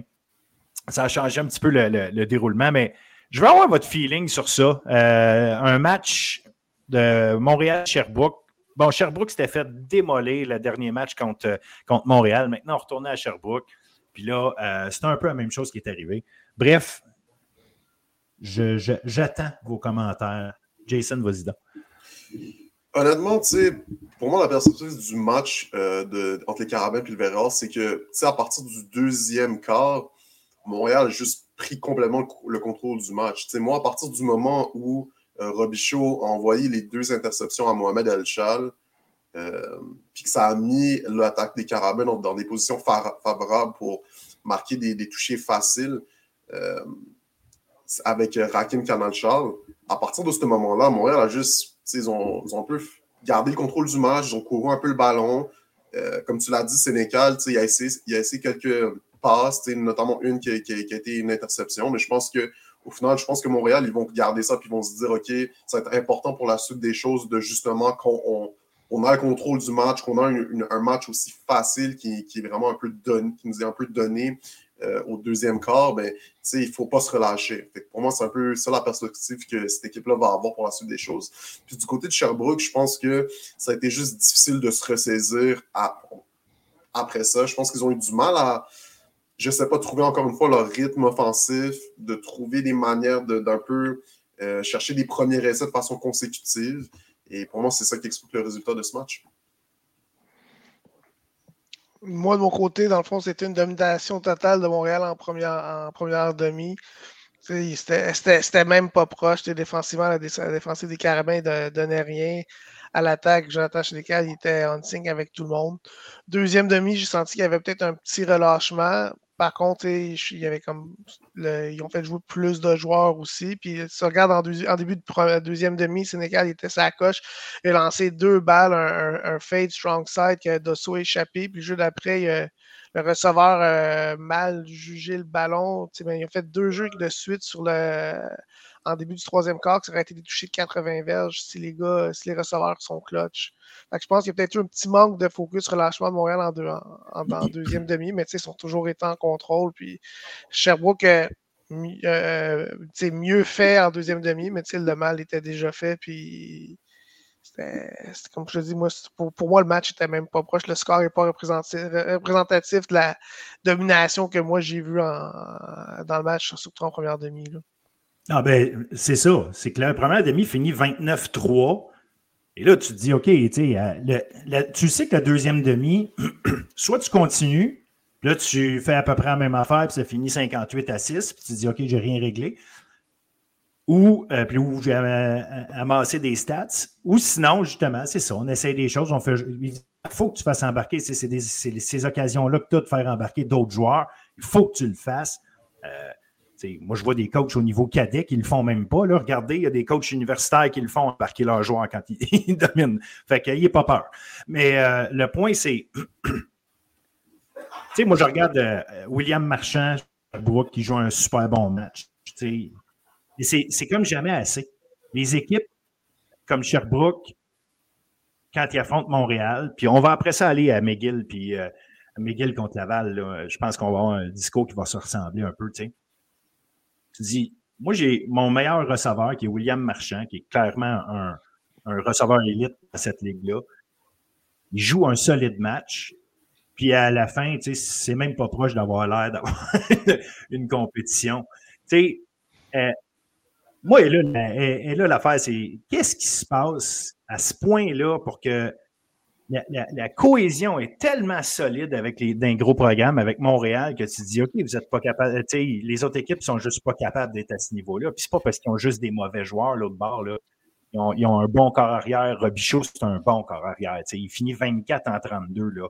il les a complétés, ses passes. Ben oui, il y a deux interceptions, mais il finit 24 en 32, 204 verges. Je peux pas dire qu'il n'a pas fait sa job. Il a trouvé Marchand, il a trouvé Giroud. Tu sais, je le sais, là, que c'est euh, le type de jeu et le type de complétion, c'est pas la même affaire du tout que ce que Sénécal arrive à faire. Je comprends que le scheme de jeu offensif n'est pas le même à, Sherbrooke. Tu n'es pas capable d'avoir le même. Mais à un moment donné, il y a une, exécution, il y a, un sentiment d'urgence aussi. Des fois, moi, je vois des gars, euh, euh, peut-être pas dans le cas de Sherbrooke, là, ça, c'est pas, pas une réalité, mais je vois des gars qui, dans certaines équipes, savent que c'est pas eux autres qui vont aller le ballon des fois sur certains tracés. C'est pas, c'est pas courir au maximum. C'est ça qui fait la différence? Est-ce que c'est cette, euh, cette euh, comment je pourrais dire, volonté-là de, d'exceller jeu après jeu euh, qui, qui, qui, fait la plus grosse différence? je comprends qu'il y a des meilleurs joueurs et qu'il y a plus de profondeur, mais à un moment donné, tu es sur le terrain, tu es un bon joueur, tu veux gagner. Je ne sais pas, c'est quoi le feeling, là, tu penses? Mais tu sais, moi, de ma perspective, je pense que la grosse différence entre, par exemple, une équipe contre les Carmins puis une équipe comme le, le c'est que la réalité, c'est que tu as mentionné de la profondeur, c'est une chose, mais aussi les Carabins, en tout cas pour cette saison, ils vont pas faire d'erreurs complètement aberrantes qui vont les mettre dans des positions difficiles. je sais que tu as parlé du travail de, Robichaud, puis c'est pas pour le, dénigrer ou quoi que ce soit, mais les deux interceptions qu'il a lancées, je suis désolé, ça, tu leur donnes le match, rendu là. Fait tu, mets ton équipe dans une position, ta défense dans une position tellement difficile. Puis, je pense à des gars comme Olivier Joly, Karl Marchessault. C'est des gars, c'est des bons joueurs, comme tu l'as dit, Marius Marcy, Vincelet. C'est des gars qui peuvent plaquer, mais au bout d'un moment, tu ne peux pas stopper quand, l'attaque des Carabins est aussi proche de, la ligne des buts. Au bout d'un moment, qu'est-ce que tu fais? Tu peux, tu peux pas faire grand-chose. Puis pour la suite des choses, euh, je pense que ce qui a été difficile pour Sherbrooke, c'est la ligne défensive des Carabins est tellement dominante. C'est tellement un, groupe physique qui ont vraiment réussi à bien limiter leur jeu au sol. Euh, si tu n'as pas un jeu au sol qui peut, qui peut vraiment t'accompagner puis un peu ralentir le, rythme du match puis te supporter euh, puis amener un élément de physicalité, c'est très difficile de revenir dans un match comme ça. pour moi, c'est vraiment ça, c'est la profondeur de ces équipes-là quand tu parles des Carabins puis le Rouge mais c'est aussi ces équipes-là ne vont pas faire des erreurs critiques euh, comme ça. Pat, toi, comment, tu je ne sais pas si tu veux mettre euh, euh, une analyse plus concrète sur le match comme tel ou essayer de comprendre le, le mindset euh, au niveau des deux interceptions, Sherbrooke, depuis le début de l'année, ont, ont, une bonne tendance à lancer des, des, des, des, des over-under, des, des, des, tracés à l'intérieur sur les situations de deuxième essai. Montréal a fait son devoir, puis le corps arrière, tu vois, qui a comme, il, a précipité son, son, geste sur des trucs qu'il a vus, comme, mais il faut qu'il prenne en considération les autres équipes aussi, regarde le film, puis il s'ajuste à, ce que tu fais dans des situations de jeu. Donc, on ne peut pas nécessairement revenir souvent sur les mêmes schémas de jeu dans des situations. Les équipes, sont, les coachs sont trop bons, ils vont, ils s'ajustent, puis les joueurs le savent aussi. Je pense, comme je l'ai dit depuis le début de l'année, Sherbrooke n'a pas la même profondeur que Laval. même si des fois, au niveau du top 24, ça se rapproche, la profondeur, c'est special teams. Puis quand il y a des blessés, ben, c'est là que Montréal et Laval, Montréal Laval ont le gros edge. Là, ils ramassent le, gros du talent. Puis, moi, je trouve ça drôle aussi. Sherbrooke, depuis le début de l'année, ils disent on est jeune, on est jeune quand tu as un cycle d'un athlète qui joue 5 ans, plus qu'avec le COVID, tu as des gars qui vont, qui vont en avoir joué encore plus tu n'as pas vraiment d'excuse d'être jeune. C'est à toi, année après année, de développer ton, tes joueurs, puis que tes gars, quand tes gars de troisième année soient, soient prêts. si tes troisième, quatrième année, cinquième année ne contribuent pas, c'est que tu n'as pas fait ta job de développement pendant, pendant ce temps-là. Je pense qu'il faut arrêter de dire euh, on, est jeune, de, de se poser des questions si on fait notre travail pour développer les, les, gars quand, quand, ils sont rendus à maturité aussi. Là. Bon point, bon point. Puis, on, on peut en parler de ça. En fait, euh, on, va en parler de ça parce que le recrutement, j'ai écrit un article là-dessus, puis je, sais que je suis allé euh, de manière superficielle parce que j'ai juste parlé des. OK, investir dans les installations, ça prend des meilleurs gyms, puis ça prend des meilleurs vestiaires. On le sait que c'est plus que ça. Euh, je suis le premier à le savoir, là, c'est pas ça le problème, à la base. Mais c'en est un. tu le vois qui investit dans son programme sportif, puis on pourrait élargir ça, là, basket, volley, hockey, euh, la, la, réalité est la même un peu partout. Les étudiants athlètes ont le choix d'aller dans un programme, ont le choix d'aller, puis quand je dis programme, je parle programme sportif. Quand tu choisis, là, tu fais tes visites, puis tu choisis, tu as la chance d'aller et gagner et euh, passer cinq ans dans des installations top-notch, oui, tu penses à jouer, mais Pat, je pense que tu serais super bien placé pour nous expliquer ça parce que tu es allé, je comprends que ça fait un bout de temps, mais la réalité était là pareil.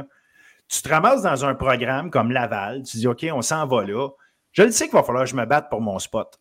Je le sais que les meilleurs, parce que c'est juste, on est au niveau universitaire, no matter what. Donc, on est en haut de la pyramide. Je le sais que rendu là, ma première année, là, je ne serai pas nécessairement le top dog que j'ai été depuis que je suis ticu, que je joue. Euh, on ne va pas me le donner, mon spot. Il est là. Fait que je m'en vais dans des gros programmes où la compétition est encore plus forte parce qu'il y a encore plus de bons joueurs qui s'en vont là. Et en plus, eux autres, ils ont des bonnes installations. En plus, eux autres, ils ont euh, un encadrement, que ce soit académique, que ce soit les physiothérapeutes, que ce soit tout ce que tu voudras. Fait que quand tu arrives pour choisir et que tu peux aller. Puis euh, je vais donner l'exemple de Sherbrooke, mais ça pourrait être Concordia, ça pourrait être McGill. Chacun a ses euh, faiblesses, appelons-le comme ça, qui fait que pour un joueur, qui est peut-être intéressé à se dire Hey, je pourrais aller à Concordia, ça se peut que je sorte à ma première ou même à ma deuxième année, alors que si je vais à Montréal ou Laval, ça peut me prendre 3-4 ans avant de starter. Mais pourquoi je choisis quand même Laval puis Montréal à un moment donné? Et pourquoi c'est pas juste un gars ou deux gars par année qui font ce choix-là, mais la vaste majorité des blue chips qui font ça? Il y a une raison à ça, là. Fait que, oui, le, le recrutement puis le développement, oui, mais le recrutement à la base, Qu'est-ce qui fait que systématiquement, c'est si difficile d'aller chercher des top guns dans les autres programmes?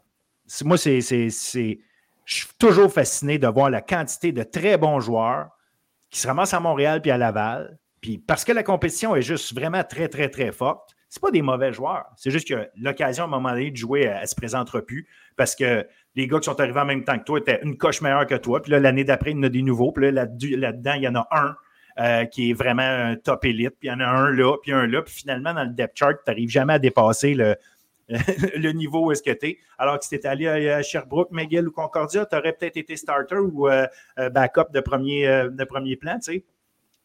Et là aussi, la game, et là, beaucoup, en fait, la game. Qu'est-ce qui fait que tous les gars vont à Montréal puis Laval? La victoire, c'est ça? C'est juste ça? Ça ne peut pas être juste ça. Il y a les installations. Pat, je ne sais pas comment, comment toi tu vois ça. Là je, je, suis pas dans la tête des gars. Les, mon processus de recrutement était que quand moi je jouais, puis quand les gars ils jouent présentement, c'est totalement. Le, le, Laval est totalement différent euh, de ce que moi j'ai vécu. Mais tu sais, tu as, des programmes qui ont des installations. Je, je donne l'exemple du Rouge et Or parce que je le connais bien. C'est un programme qui a des installations, puis un, processus qui ressemble à des équipes de la NCAA mm-hmm. avec euh, presque juste des coachs à temps plein. C'est avec le privé qui finance par en arrière. Tu as d'autres programmes que c'est l'institution qui finance, mais la, la game est, est, est, juste là. Tu regardes Montréal aussi. Montréal, je pense qu'il y a quand même beaucoup du privé qui rentre dans. Il y a beaucoup de privés qui investissent dans le programme. Tu regardes les, les, trois autres programmes dont on, parlait, mais c'est le final. Ils en reçoivent de plus en plus, mais c'est comme c'est comme un peu l'armement la, nucléaire. Tu as, du monde, des fois, qui ont, qui ont, des ressources pour avoir les meilleures armes, puis tu as d'autres personnes qui n'ont pas le, même, les, les, mêmes ressources. Puis tu regardes aussi, tu as, as, des coachs autour à Laval, Montréal, qui ont des, des années d'expérience. C'est comme le, le, les, les, sommités un peu de, leur profession au Québec, tandis que dans les autres sessions, tu as, des, des bons coachs en, en, devenir, mais ils n'ont pas atteint encore le statut, l'expérience, puis le statut de, de, des autres. Mais, mais tu sais, c'est ça. Au bout du compte, comme tu dis, c'est une question de ressources. Jason, je ne sais pas comment tu le vois. Toi, tu as, as, coaché des, des kids de, de, pas de secondaire, mais de cégep fait que tu en as vu là, qui était dans le processus de décider vers quelle université il allait aller. Qu'est-ce qu'ils te disent? Que, pourquoi, pourquoi ils choisissent Montréal? Pourquoi est-ce que Concordia, qui n'est pas bien, plus loin, n'est euh, pas une option?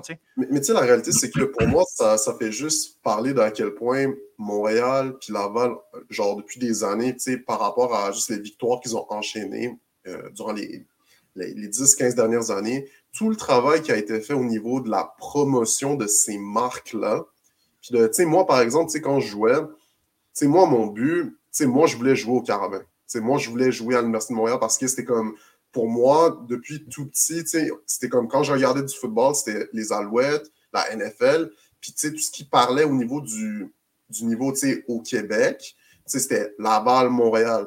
Fait que, tu sais, tout ce qui est, tout le travail qui a été fait par ces universités-là au niveau de la promotion euh, de leur marque, puis de, auprès des jeunes, je pense que c'est, ça a été assez remarquable. Puis, tu sais, par rapport à mon expérience avec des, gars, mettons, de mon âge à peu près, tu sais, je pense que c'est juste, la réalité, c'est que, tu sais, quand tu regardes la marque, quand tu regardes le gear, quand tu regardes les affaires, tu sais, je pense que pour des gars, de, des jeunes gars, ils vont regarder ça puis ils vont se dire, tu sais, est-ce que je préfère euh, aller peut-être euh, être partant pour une équipe comme Concordia ou Sherbrooke euh, puis, ou McGill, puis ne pas peut-être vivre l'expérience d'aller jouer une Dunsmore ou aller jouer une Vanier, ou je m'en vais au Carabin ou je vais au Rougeard, puis même si je ne suis pas partant, je vais obtenir le gear, je vais pouvoir m'entraîner avec euh, les, des top coachs, je vais, pouvoir avoir une opportunité de me développer euh, au plus haut niveau, puis peut-être être partant, une, c'est pas à ma deuxième, à, ma troisième année, puis être vraiment prêt à jouer,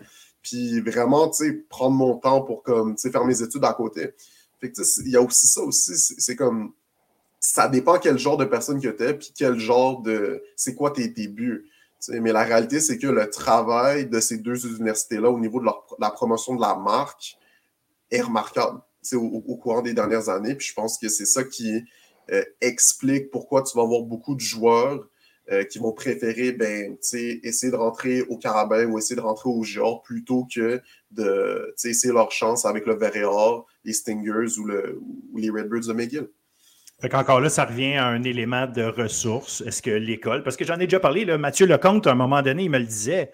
Il me dit, tu sais, j'aimerais ça, moi aussi, faire un Facebook Live pour annoncer mes, euh, mes recrues, tu sais.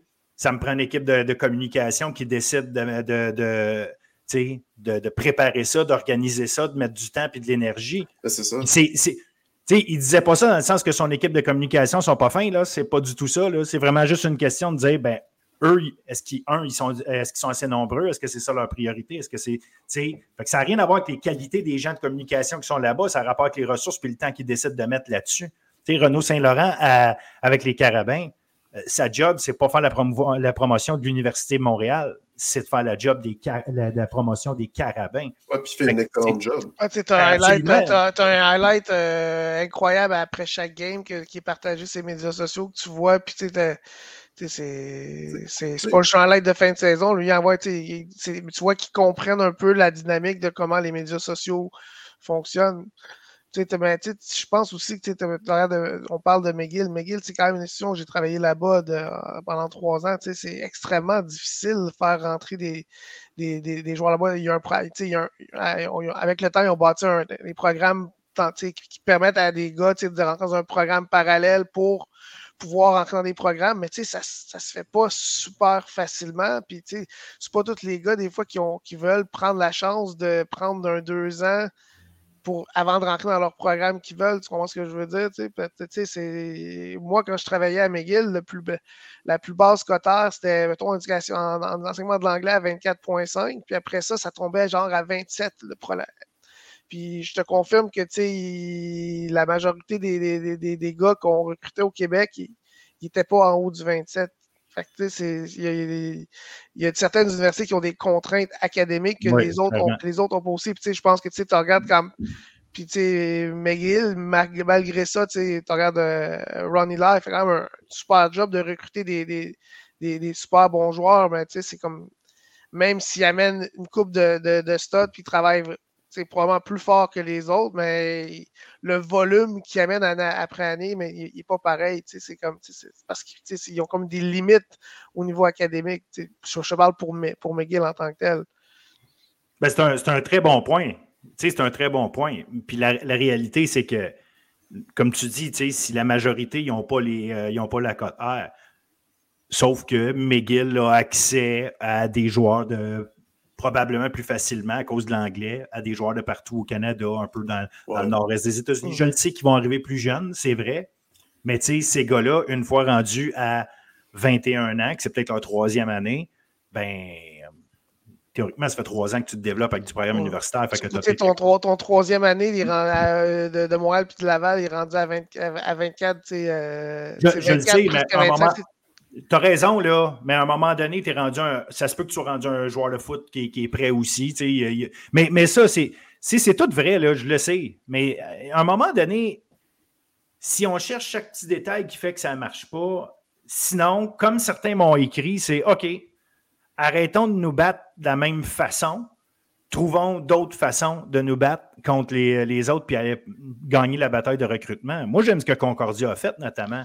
Ils sont allés engager un paquet de, nouveaux coachs à temps plein. Euh, Polo est reconnu pour la qualité de son recrutement ben, on s'est dépêché à aller le chercher quand il est devenu libre. on a fait le travail pour ça. Euh, on en parlait avec Arnaud la, euh, la semaine dernière. Concordia, c'est dans les trois prochaines années, avec les, le staff qu'ils ont en place, s'ils recrutent comme qu'ils veulent, Concordia, moi je l'ai toujours dit, c'est un, géant qui dort parce que ils n'ont peut-être pas les installations d'un Montréal ton Laval, mais ils ont, ils ont c'est une université qui a beaucoup de programmes, qui peut euh, qui n'a pas des contraintes académiques, mettons, euh, c'est sûr que dans certains programmes, il y en a, mais qui peuvent, rentrer, qui peuvent rentrer un gros volume, qui peuvent recruter partout dans le Canada, qui peuvent recruter aux États-Unis. Donc, tu sais, c'est si Montréal, ah, je veux si Concordia va chercher les, les, gars qui peuvent au Québec, mais qui vont chercher des blue chips à travers le Canada, puis un petit peu des fois quand ils peuvent aux États-Unis, mais tu sais, Concordia, avec le, bassin de, de recrutement qui, ont, leur est accessible, peuvent faire de quoi de super. Ils peuvent être compétitifs avec la Montréal et les équipes, des équipes comme Western. Tout, ça, moi, j'en suis convaincu. Mais c'est au niveau des deux autres, je ne sais pas. Peut-être on est peut-être rendu aussi dans les autres conférences, ils ont des problèmes aussi. Tu regardes euh, York qui part par 80 à toutes les semaines, puis tu as ah, ben Western qui gagne par 40 à, toutes les, pratiquement à toutes les semaines. Il y a un déséquilibre dans, chaque conférence. Puis je pense qu'on est peut-être rendu au Canada à avoir une division 1, une division 2. C'est pas, c'est pas pour euh, manquer de respect à certaines institutions, mais tu as des institutions comme des. Aux États-Unis, là, la Ivy League n'existe pas pour rien. Là, parce que c'est dans des conférences qui n'ont pas de scholarship athlétique. C'est des conférences qui n'ont pas d'NIL. C'est comme. c'est comme ils ne peuvent pas jouer contre. Harvard n'ira pas jouer contre Alabama la semaine prochaine. Pourquoi au Canada on fait des choses comme ça? je pense que on, on a on, à cause de contraintes financières, des, puis aussi de, de, de, des fois des, les réseaux, des, mettons, là, les, organismes qui, gèrent le sport étudiant au Canada, au Québec, mais des fois, ça, ça met peut-être des bâtons dans les roues pour gérer et avoir une expansion. Parce qu'on on revient toujours quand le, le, le, problème, c'est l'argent. Mais les, les grosses universités, on a Montréal, Lyon, l'argent, souvent à Laval, s'ils pourraient compétir, ça, ils aimeraient, je suis sûr que ça ne leur dérangerait pas de prendre l'avion euh, quatre fois dans l'année pour avoir une, une, plus compétitive. Là. Ben, tu sais, c'est intéressant parce qu'effectivement, là, on embarque sur une autre affaire. Parce que moi, mon premier questionnement quand j'ai vu les matchs de la fin de semaine, c'était Tabarouette, c'est plate. On, me semble qu'on approchait d'un peu, euh, peu plus de parité. C'est-à-dire que Montréal joue une grosse game si tu veux gagner. Assure-toi de jouer ton A-game parce que l'autre équipe va, te placer dans le pétrin. Même chose pour Laval. joue ton A-game parce que ça se peut que Concordia vienne te, te t'en planter une à quelque part, puis ça va t'obliger à te tenir les fesses serrées, puis à jouer ta game, puis à, voir chaque match ça. Moi, quand j'ai vu les deux, les deux deuxièmes demi, parce que j'étais à McGill pour le match de Laval, j'ai fait God, man, j'étais en train de regarder une game de foot universitaire, puis en deuxième demi, je le sais là, que les gars que Laval met sur le terrain, c'est des après bons joueurs, mais la cohésion n'est pas là de la même façon que euh, l'équipe 1, c'est évident. Là, mais si, tu mettais ces gars-là comme partants, euh, qui travaillaient toujours comme partants, ils, seraient bons. L'équipe, la cohésion, elle gagnerait. Là, fait que c'est pas ça l'enjeu.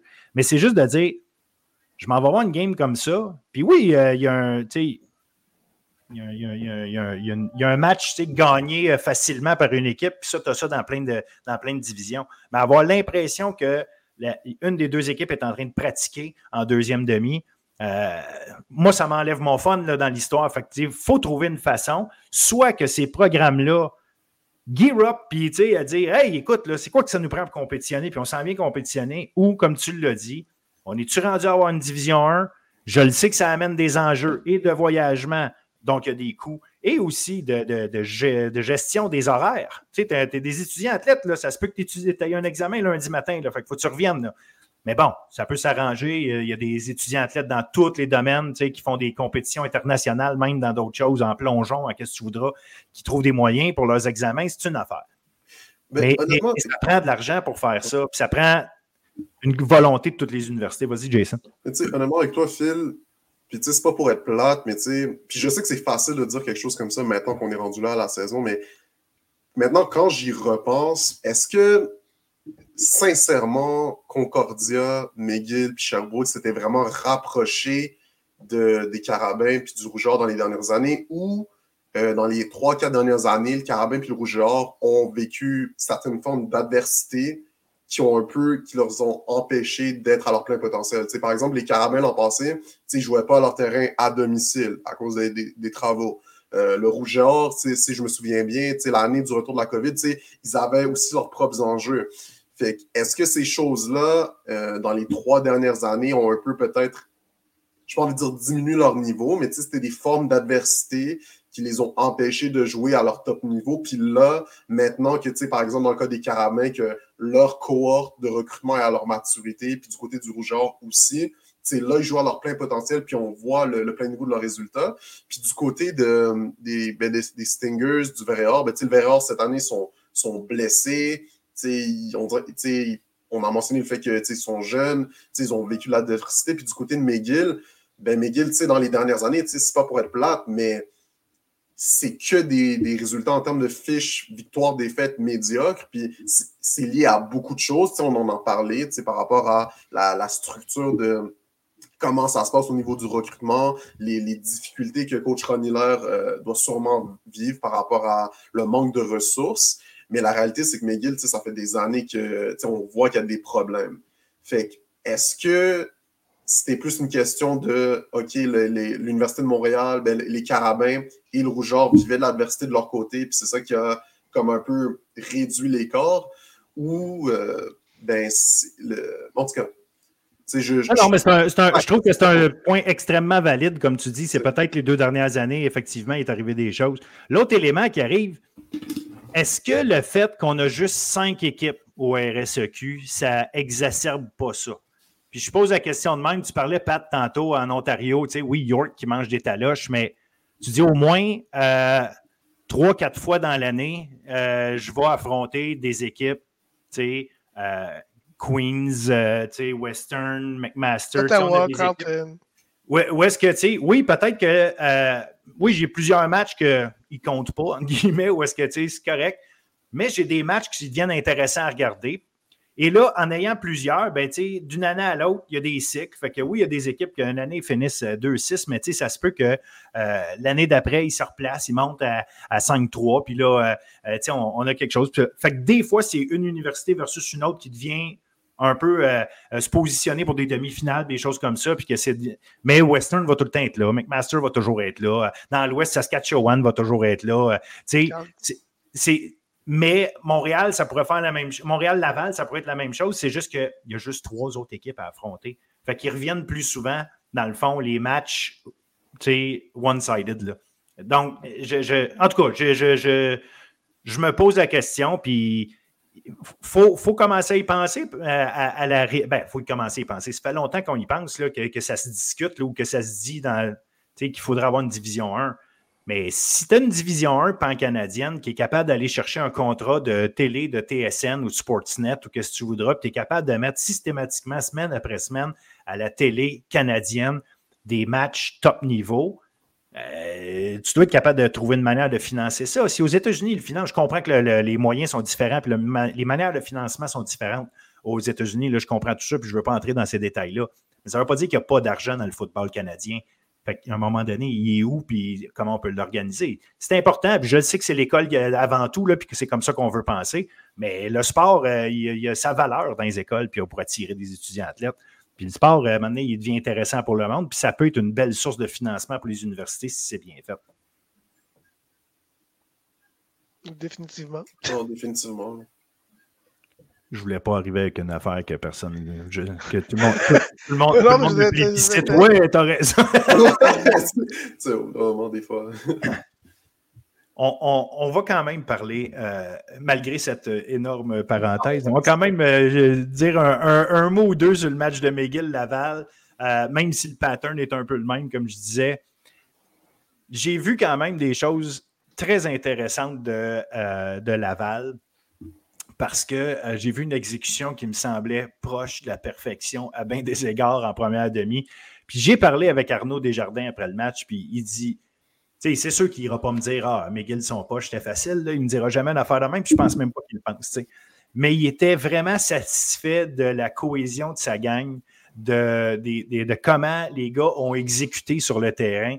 Puis il dit, ce qu'il me disait, c'est il dit Laval, quand on exécute comme ça, ben c'est ça qu'on veut être, puis là, on va être difficile à battre. Puis là, amenez-nous n'importe qui. sais, il ne m'a pas dit ces mots-là exactement, mais au bout du compte, c'était ça que ça voulait dire. Donc, je pense qu'il était du fait qu'il me disait qu'il était très satisfait de l'exécution, c'est parce que lui-même, il l'a vécu, là, veut pas sur le terrain. Il sentait que ses gars étaient en contrôle, puis il sentait que les gars faisaient les jeux, couraient bon tracé, euh, bloquaient comme il faut. Fait que, il faut, reconnaître ça aussi à un moment donné. Euh, c'est pas tout le temps l'autre équipe qui est, qui, pas de niveau. C'est des fois parce que tu joues un solide match. Puis si Laval joue un grand match contre une équipe comme McGill, ben c'est sûr que ça a l'air pire que c'est. En plus, tu fais encore plus mal paraître McGill. Je ne sais pas comment vous avez vu ça euh, de votre côté. Non, mais comme tu dis, tu regardes offensivement, Arnaud, il est 21-25, 3 touchdowns. au sol, ils ont une moyenne de 7.2. Ils ont, ils ont, ils ont, ils ont puis c'est pas juste un gars qui a joué. Je pense que le porteur de ballon qui a le plus de portée, c'est 7. Ils ont, ils ont fait jouer beaucoup de porteurs de ballon. Tout le monde a eu du succès. Donc, je pense que la ligne offensive, s'est vraiment imposée là, euh, sur McGill. Puis, au niveau des receveurs, on a des, des, gars qui ont 7 catchs, 6 catchs, un gars qui a 3 catchs. Il y a beaucoup de gars différents qui ont touché le ballon. On, on spread bien le ballon. Tu regardes de l'autre côté, euh, ben, leur meilleur joueur qui a 8 balles, puis après ça, ça tombe à, 2. on, on, spread le ballon, il y a beaucoup de ça vient, donc ça vient vraiment difficile à défendre pour une défensive quand on exécute bien. C'est pas les mêmes gars qui touchent la balle, puis n'importe qui peut te faire mal.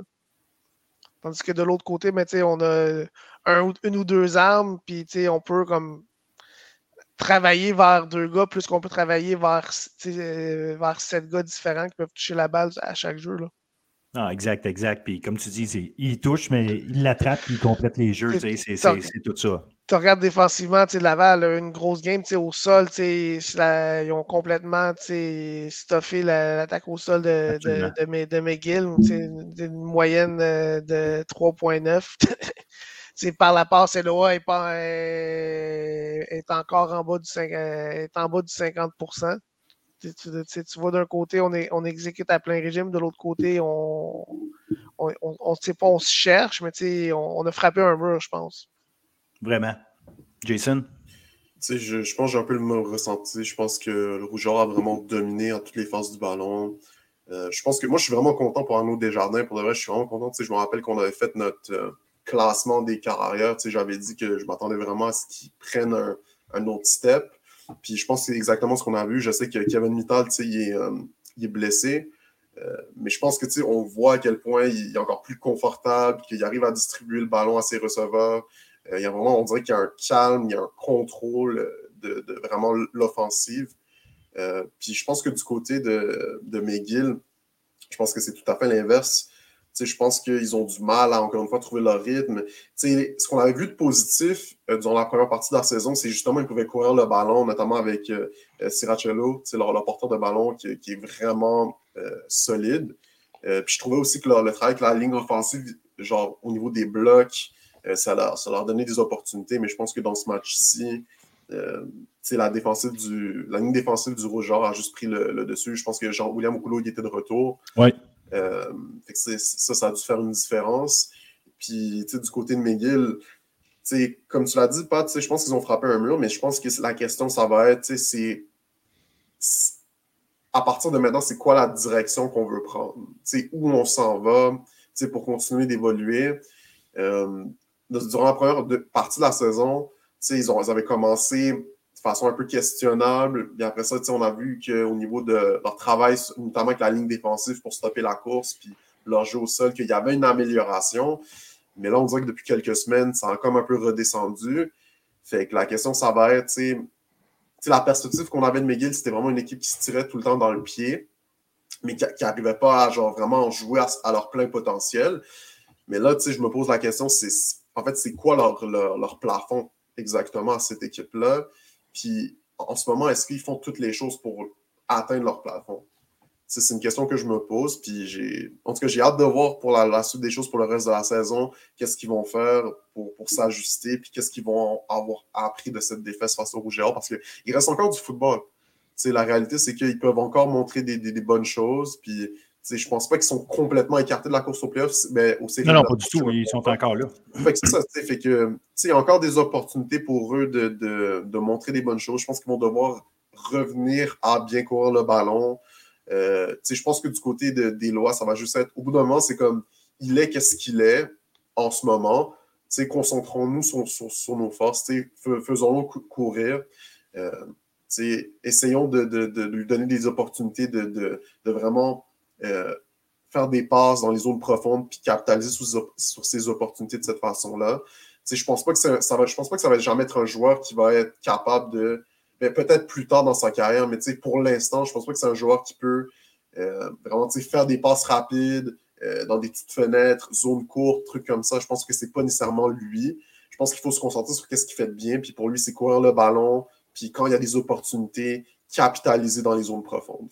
Pour moi, ça va être de, voir comment cette équipe-là, cette offensive-là va s'ajuster. Ils ont des bons joueurs. Je pense à un Darius Simmons qui a quand même fini avec 98 verges. Fait il y a encore. il n'y a pas de doute. Simmons, Simmons, c'est un élite, là. C'est pas ça. C'est pas Simmons l'affaire. C'est est-ce que William Langlais, est-ce qu'Abdallah Traoré peuvent attraper des ballons? Un peu plus? Est-ce que, est-ce que euh, Eloi peut être plus précis? Est-ce que, En tout cas, regarde, la précision, la précision, je pense pas que c'est son atout, mais c'est pas son atout en ce moment. Fait c'est autant se concentrer sur qu'est-ce qu'il fait de bien. Puis pour lui, c'est vraiment courir le ballon, être un athlète sur le terrain. Puis quand il y a des opportunités, lancer le ballon le plus fort qu'il peut. Puis cash avec Darius Simmons. Pour l'instant, c'est ça qu'ils font bien. Fait que peut-être revenir à ça puis voir à partir de là qu'est-ce qu'ils peuvent continuer d'améliorer. Mais je pense pas que pour l'instant, lui demander de justement être super précis, faire des passes courtes, puis, puis faire ça, je pense pas que c'est qu'est-ce qu'il fait de mieux. Fait qu'autant se concentrer sur qu'est-ce qu'il fait de bien. Je sais pas. Non, exact, exact. Je ne sais pas si tu vois la même chose, euh, Pat, là-dessus, mais regarde, pour moi, pour moi, de toute façon, j'aime autant le voir comme une, euh, performance top de Laval que de juste taper sa tête de McGill euh, dans, ce cas-ci. Puis je pense pas que c'est ça que tu fais là, du tout. Ce n'est pas, pas, pour ça que je dis ça. C'est juste que, euh, bon, à un moment donné, là, euh, analyser, analyser des, des taloches, c'est ça que ça donne aussi. Là. Pat, tu y a-tu de quoi rajouter? Non, non, mais je, vous, vous avez, je pense qu'on a fait le tour de la question. Je pense que le, le, le, corps de McGill, c'est un gars super talentueux, comme il n'est pas encore rendu à point dans son, dans son développement. Je suis d'accord qu'il faut. Mais je pense que déjà, il utilise, il essaie d'utiliser selon ses forces, mais c'est peut-être un gars que je vois dans, la, dans le match contre Laval, il y a huit courses. Mais tu sais, c'est peut-être un gars que, tu sais, jusqu'à la fin de l'année, ben, tu ne peux pas le maganer, mais tu il faut que tu augmentes peut-être son volume de, de, de, de courses dessinées. Tu sais, pas juste des courses improvisées, mais tu sais, je pense que dans certaines situations, il ne faut pas avoir peur, tu sais, de, d'avoir, de lui faire toucher le ballon puis de dessiner des, des, des, des, concepts pour que dans cette situation, que ce soit pas nécessairement lui qui fait une lecture au sol pour donner ou garder, mais tu sais, que je pense qu'ils le font quand même déjà, tu sais, je le vois. Mais tu sais, je pense que tu c'est leur, leur cheval, tu sais, à un moment tu ils ont peut-être rien derrière, tu veux le protéger, mais plus que la saison avant, si, si McGill veut faire les séries, il va falloir qu'il commence peut-être à donner plus de volume de, de, jeux qui sont dessinés pour que le WA fasse mal à la défensive adverse. Intéressant, intéressant. Je termine. Euh, tu, l'as dit tantôt, Jason, euh, Arnaud Desjardins, 21-25, 263 verges, 3 touchés. Euh, il a été joueur offensif de la semaine. Première fois depuis le début de la saison que ce n'est pas Jonathan Sénécal. Donc, ça, en soi, c'est une chose. Isaac Garriardette et Edouard Arsenault ont été vraiment excellents. Moi, Garriardette, son catch à une main euh, dans la zone des buts, franchement, euh, de la magie. Puis, euh, parlant de receveur de passe, ben, Kevin Mittal, je l'ai croisé. Euh, Kevin euh, a reçu une. en fait, il y a un high ankle sprain, une, entorse haute à la cheville. Et il a reçu une, injection de cortisone. Il ne peut pas mettre zéro poids, fait qu'il se prend avec une genre de petite trottinette. Mais ça y enlève son côté athlétique pendant qu'il se prend. il, a, il, a, l'air d'un vieillard, ben, on va en rire un peu, étant donné qu'on sait que ce n'est pas son vrai, sa vraie situation. Mais ceci dit, lui, euh, son espoir est de revenir pour le prochain match contre Montréal. Fait que ça va être à voir. Mais regarde, il semblait, il semblait de bonne humeur. Il est en mode au jour le jour. Puis à voir, à voir si on va espérer pour lui qu'il puisse revenir à son top parce que ça reste un, joueur formidable à regarder jouer. Et il y a Guillaume Cochon aussi, au niveau des retours de beauté, qui a pris la place d'Olivier Cool à certains moments. Ils ont, alterné un moment, ben alterné. Certains euh, euh, Cool a commencé, Cochon on a pris d'autres, puis euh, Cool est revenu à un moment donné prendre des, retours de beauté de dégagement. Mais Cochon a un retour de 100 verges quand même. Donc, c'est la deuxième fois cette année que Laval a touché sur un retour de beauté de dégagement. Fait que 100 verges quand même. Fait que Vas-y, vas-y, Pat. Non, non, mais je veux dire, tu sais, quand Laval commence à être, je pense, année après année, Mathieu Bertrand fait un seul, déjà une unité spéciale. Puis on dirait que cette année, tu sais, ça comme euh, sur les retours, mais tu sais, sont plus dangereux que jamais. Fait que, tu sais, ça, ça vient comme un petit peu euh, dérangeant pour les équipes adverses, de pas, tu sais, de. T'as un botteur d'élite, t'as des retourneurs élites, c'est comme, tu sais, Laval peut te faire mal à toutes les facettes du jeu. Absolument, absolument. Donc, à, suivre euh, pour euh, notre football universitaire, que malgré tout ce que, je dis, je vais quand même continuer de les suivre et d'encourager ça et d'encourager les gens à aller regarder ça. En fin de semaine prochaine, vendredi, Montréal est à McGill, Concordia est à Laval. Euh, bon, j'ai surtout hâte de voir Concordia à Laval, savoir ce que, ce que Concordia va faire avec une équipe qui, quand même, cette année est troisième, bien assise sur sa troisième position. Puis euh, je vais garder les droits croisés à savoir si cette équipe-là est capable euh, de, monter ça d'un autre coche encore puis euh, d'aller déranger le groupe Mais je pense que c'est le moment de vérité pour Concordia. ils ont eu deux semaines pour se préparer pour Laval. Ils sortent d'un bail. Ils, devraient être en santé. Maintenant, ça passe, ça casse. C'est là qu'on, c'est à eux de présentement en fin de semaine de venir faire un statement ou de, que tout le monde dise, ben, autres, juste dans l'autre, vous êtes dans l'autre tiers. Il n'y a plus trois tiers t'es es, du côté fort ou t'es du côté faible. Puis présentement, c'est eux autres. C'est ce qu'ils doivent faire en fin de semaine s'ils veulent vraiment comme passer le prochain step, selon moi. Yes. moi, je suis quand même curieux de voir McGill, euh, ben, en tout cas, Montréal, McGill, parce que, tu sais, en tout cas, je pense que McGill, dans les dernières semaines, ça a quand même été tough. Je veux voir comment ils vont répondre de ça. du côté de Montréal, je pense que pour eux, je pense pas qu'ils sont satisfaits de la manière dont ils ont terminé le match à Sherbrooke je pense que de leur, côté, ils se disent, je, pense qu'ils regardent le film puis ils vont, ils vont se dire, on, il y a encore, on peut être encore plus dominant, puis je pense qu'ils vont vouloir montrer ça euh, face à McGill. Fait que je suis très curieux de voir comment, euh, comment ce match-là va, se dérouler. Très bon, très bon, très bon. D'ailleurs, regarde euh, Montréal, moi je vais, je vais surveiller le, le, le, comment je pourrais dire, le, prochain, chaque match, l'évolution, c'est le, terme que je cherchais, l'évolution d'un Mohamed Elchal qui est euh, rendu troisième, euh, le, troisième linebacker qui, semble avoir pris la, place justement comme partant avec Miesan et, euh, Farinaccio, qui sont déjà deux des. qui forment probablement le meilleur duo de linebacker au, Québec, peut-être même au Canada. Fait que si on ajoute un Elchal de 6 pieds 4 qui commence à faire des, interceptions, qui, est impliqué dans le jeu, tu as un trio qui, on, me dira ce qu'on voudra. Là, je dans ma tête à moi, c'est assez clair que c'est le meilleur trio de linebacker que tu ne peux pas avoir au Québec. Là. Laval va avoir du talent à bien des endroits. Euh, vous en parliez la semaine passée, comme quoi Laval est probablement euh, joueur par joueur euh, meilleur que, Montréal à à peu près toutes les positions sauf carrière. Je, pense que linebacker, on a quand même du. un bon le, le, groupe à Concordia est quand même assez solide. Ah, il y a des bons groupes partout, puis tu as raison, Concordia est solide aussi. Moi, j'aime bien, je, l'ai mentionné, il gagné et tout, mais euh, pour, le match de Montréal-McGill, là, euh, franchement, comme, je dis, j'ai envie de continuer de regarder Mohamed, Mohamed Elchal évoluer, un, joueur qui, dans les deux derniers matchs, a fait euh, des solides prestations. Messieurs, un gros segment de foot universitaire. Merci d'avoir été là. Merci d'avoir partagé vos impressions, vos analyses, vos feelings Merci. Et euh, on va se souhaiter des bons matchs. J'ai même un match en fin de semaine prochaine. Yes. Merci. Bonne semaine à tous. Salut, guys.